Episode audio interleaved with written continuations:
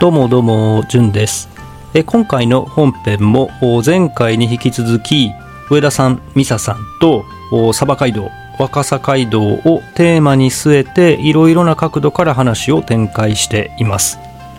というか、まあ、もう少し宿場町というのか大原の宿というのかその辺りにフォーカスしていきたかったのですがまあいろいろな角度からというのは都合悪いフレーズで要するにちゃんと勉強していない僕やミサさんやらが、まあ、その勉強不足のまま興味の赴くままにそのテーマの周辺部分をさわさわ触ってそれに上田さんが横道それまくりながら対応してくれる応対してくれるといういつもの流れの本編となっております。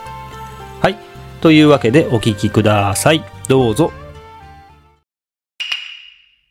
そういうあえはなる前の話で言うと、ちょっとお聞きしたいことがあるんですけど、あのーまあ、今のその、小弟子の話もそうですけど、あのーまあ、若さから、うん。まあ、オバマからサバであったりとか、まあ、その、まあ、グジとかカレーとかいろんな海産物運ばれてきて、で、えーえー小弟子か、まあ、大原まで中継ぎをして。う、ん、でそこまでは、まあ、馬か人かうん。なわけじゃないですか、うん。そっから先船運水運っていう情報を見つけたんですけどそれはもうウェブサイトです。そんなことはあるんですかね、船運っていうのはありえないと思う高野川の。高野川から、うん、いやなんか現在のその水流というか見るととてもじゃないけど考えられないような気がするぞと思って。大体あの高野川をあの木材を流すあのななんだったっけ。いかだ流しないからね。全部向こう側やからね。えー向こう琵琶湖側に流すうん。あるいは反対にあの向こう側に流す。高野川ををあのなんやないかだが来たっていう話は全然聞いたことない、うーんそれぐらい痩せあたりが急激なところであって、まあ、あんだけこう、なんていうかね、あの、曲がりくねる川、瀬っていうのかな。うんだだから痩せっていうんですね。うん八瀬ってそうね、そうそうそう。背がいっぱいある、ええそんなところで船運水運ってでちょっとなあのー少林の材木にしたって人力で運んだと、そうでしたよね。記録はもうきええっちり残ってるから、材木というか大仏ですよね。そうそうそうそうそう本堂をね。そうですね。いや、だから、なんかそんな水運発達してたみたいな話がね、ちらっと、まあさっきの上田さんの話じゃないですけどね。はい あの、ウェブサイトではちょっと拾えたので、あそうやったんかなと思って聞いてみた。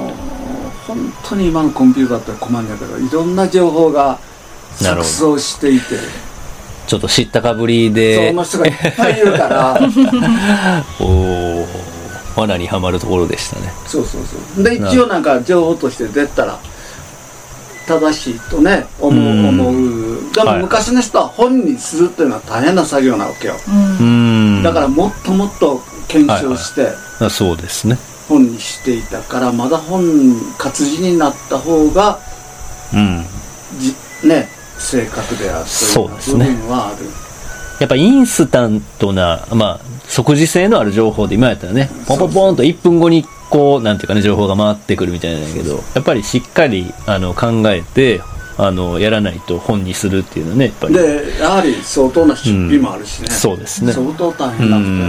まあそうですね。伝達情報の伝達速度に角度が求められるっていうのは昔の差がなのかもしれないねサバガイドに戻していいですか？あどうぞ。なんか聞きたいことありますか？あいや美沙さん。聞きたいことで要するにあのそのちょっと私たちこのこの前熊川塾熊川。熊川は行った時に、そのオバマとかその日本海で取れた、まあ、その魚とかが、その日のえっ、とうちに熊川熊川塾まで来れるって書いてあったそうね。かな、はいはい。で、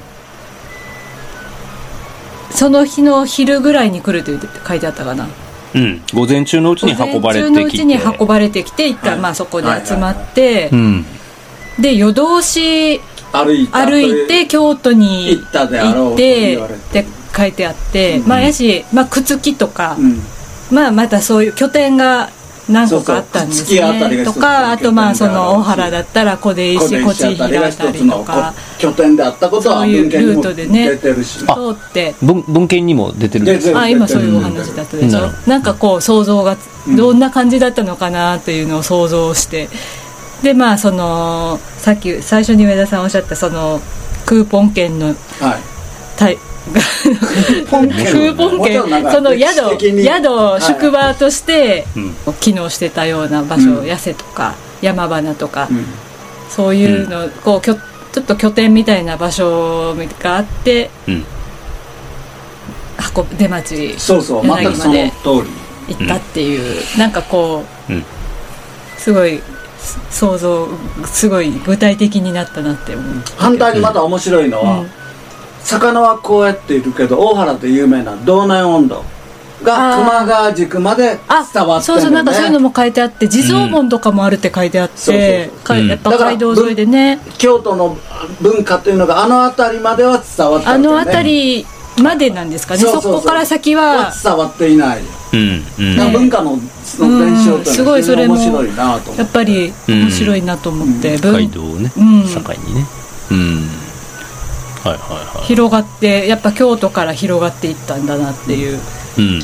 それとある人が言ってんのはその鯖街道まあまああの若狭街道って呼ん。でほしいですけども、うん。仏教が伝わった道であるかもしれない。おおそれは何でしょう？か今あの3月ののお3月のあのお水取り奈良のあのお水は若狭の方から来てるわけね。あそうなんですあーお水取りね。あはい。若狭の水がずーっと来てはいはい。お水取りが始まった。うーん。だからそのある人に言わすとあの若狭あの若狭街道というのは仏教が伝わった道でうーん。で多分この道を僕まだ調べてへんだけどもこれは確証じゃないけど、はい象がインドから来た時にああ見た見た。トントントンと見た。あ若狭から来たんか。面白かった。若狭に来てトントンと来て江戸まで行ってんだけど、若狭街道を通ってるわけよ。えゾウさんが？象が。信長ですよね。あの辺ありええ。そうなんですか？そうそう。だから街道というのはおも非常に面白い、うん。いや面白い。うんうんほんとほんと。そう今若狭街道やけど日本海側そう私たちそのその後金沢までいちょっと、はいはいろいろあの農農園の視察で行ったんですけど、なんか金沢とかでもすごいやっぱ海外からのそういうなんか交流の話とか見たもんな？その、うん。あそこ。意外とやっぱり日本海日本海側っていうのは側もいろいろ、昔はうん、窓口だったんだなと思って、当然ね朝鮮とか、うん。そうですよれからね中国とか。はい。うんうんうんうんまあそんだけ往来がね激しい来が意外とあったということで、そうですよね、うんうんだからあの仏教にしたってはいあはい。る人があの若狭街道というのは仏教が伝わった道である。うーん。ようなことを言ってるんやけどあながちあの無視できんな。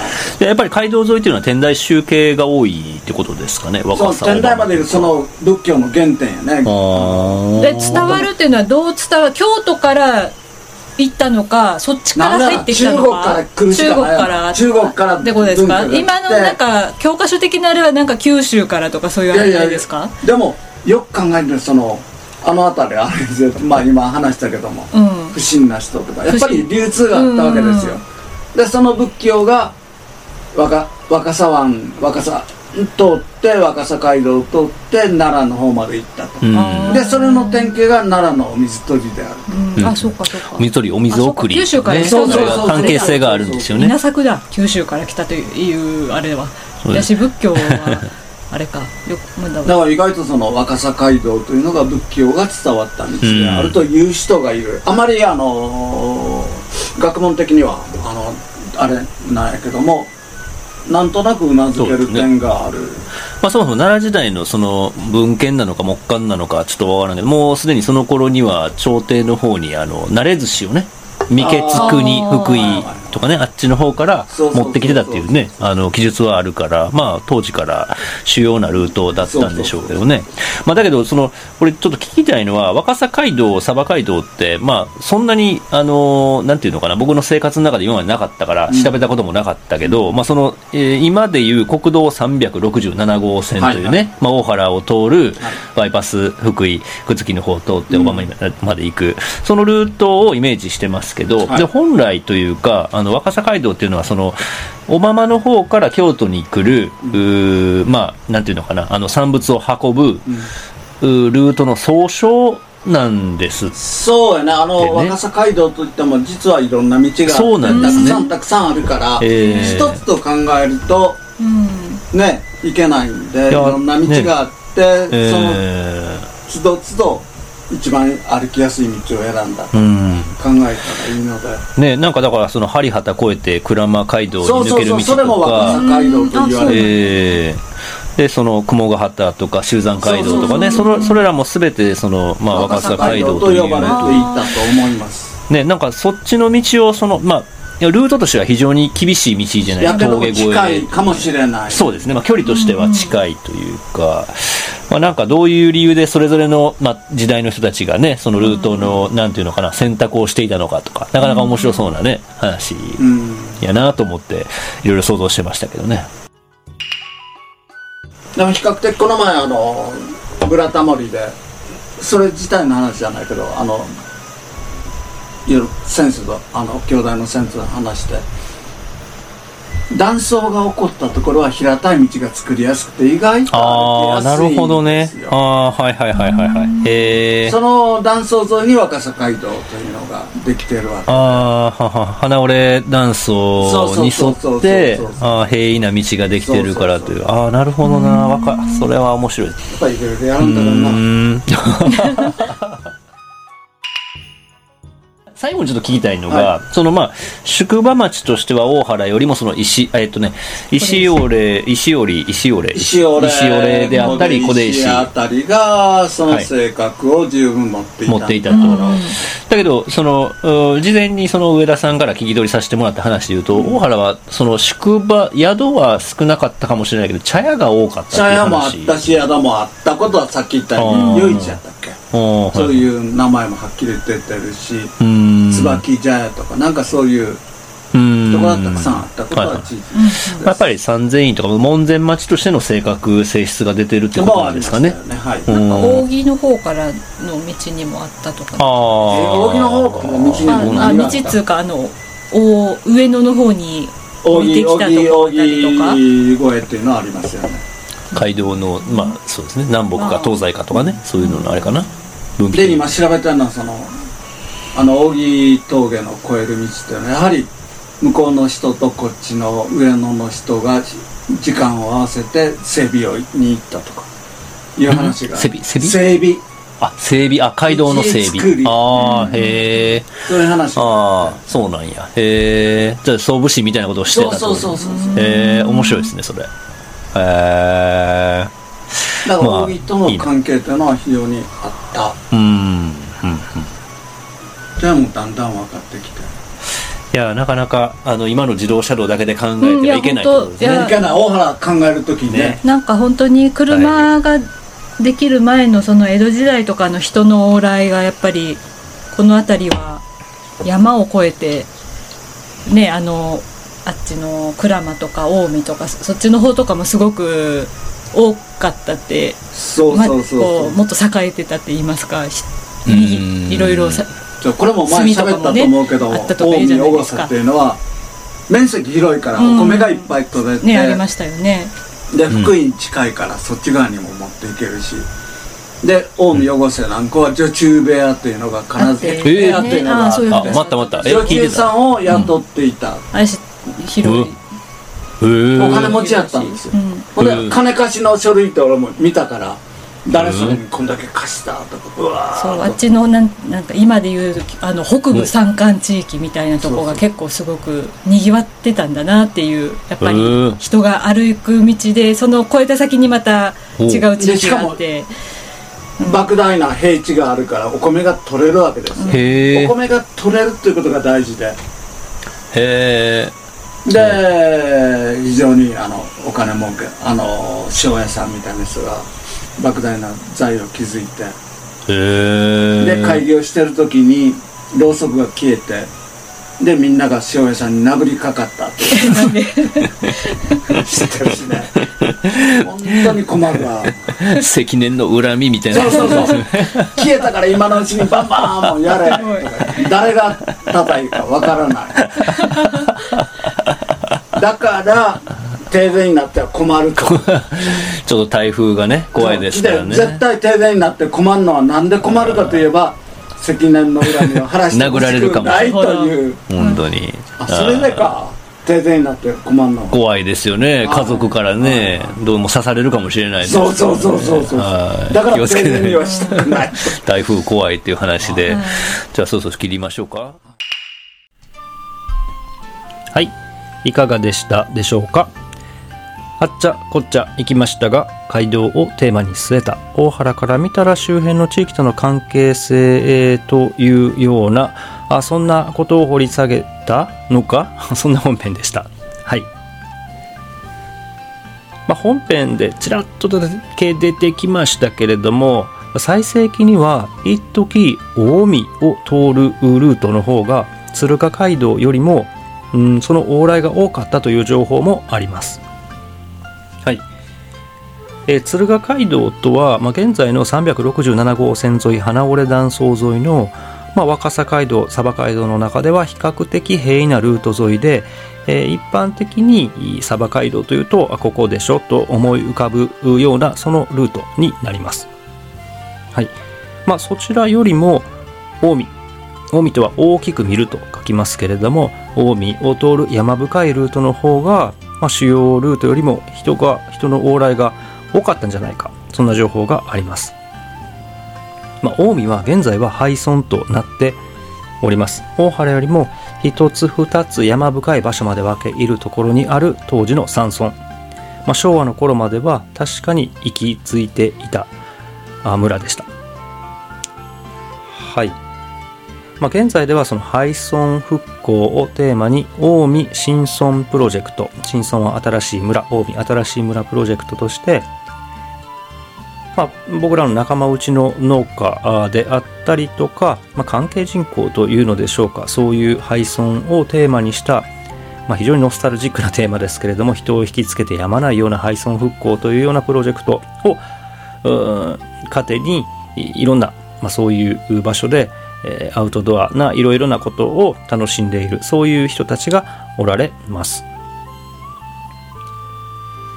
はいまあ、近江のルートがめっぽう栄えておったのだよというお話はもう少しいろいろと掘り下げてみたい聞いてみたいなというところではあります。はい、他にも話題としては例えば象が通ったよとか、まあ、象はおそらくですけどこれ鯖街道のルートとしてはそのうん琵琶湖を船で通って大津ぐらいまで行くのか坂本ぐらいまで行くのか、まあ、船で、えーと南進する南に進むそんなルートもあるんですが、まあ、そちらを通ったんじゃないかと言われているのか？な？まあさすがにこう歩いて象が ね象が歩いていったらもう村人びっくりでしょうと思いますけれども。はい。まあ象が歩いた歩いたのかあるいは船に乗ったのか分かんないけど通ったよというお話であったりはい、あるいはそのお水取りのお話も出てきておりました。はい、お水取り。お水取りはその奈良県の東大寺、東大寺の二月堂というところで行われる春を告げる行事と。はい。まあ、お水取りに先駆けて若さのあるところで取水された、あの取られた水がうん10日かけて東大寺まで地下を潜って届いていくということで、まあ、若狭の方ではお水送りというその行事が行われます。はい。まあ、それぐらいその奈良と若狭は昔から近しい関係にあったということで、まあ、街道というのは、はい、日本海と当時の政治の中心都市奈良や京都。その辺りにつながるようなうん、深い関係性がありましたよというそういうお話でした。はいまあ、全くその結論のないままに鯖街道についての古文書から知られる事柄を上田さんからお尋ねする回としては一旦の区切りとします。はいまあ、いつかまた鯖街道の日プロジェクトの方々からもお話聞きたいし、まあ、別の側面からそうですね掘り下げていきないいきたいなというテーマではあるなと、はい、思いました。うん。まあ、街道によって流通電波されるさまざまな物産品があったり文化価値観があったりする、まあ、種族風俗そうですね。それぞれの村々との交流によって生み出される関係性。はい。そんな街道沿いに所在する村としての大原。はい。大原って一体どんなところなんやろうと。街道沿いの集落としてはどんな様相をしていたのだろうかと考えれば考えるほどさまざまな性質を持った大原について掘り下げたいなと掘り下げたいことが増えていきますね。はいということで今回はこの辺でおしまいにします。それでは来週も配信できたらいいですね。はい。大原ジオのじゅんでした。どうもどうもまた来週ありがとうございました。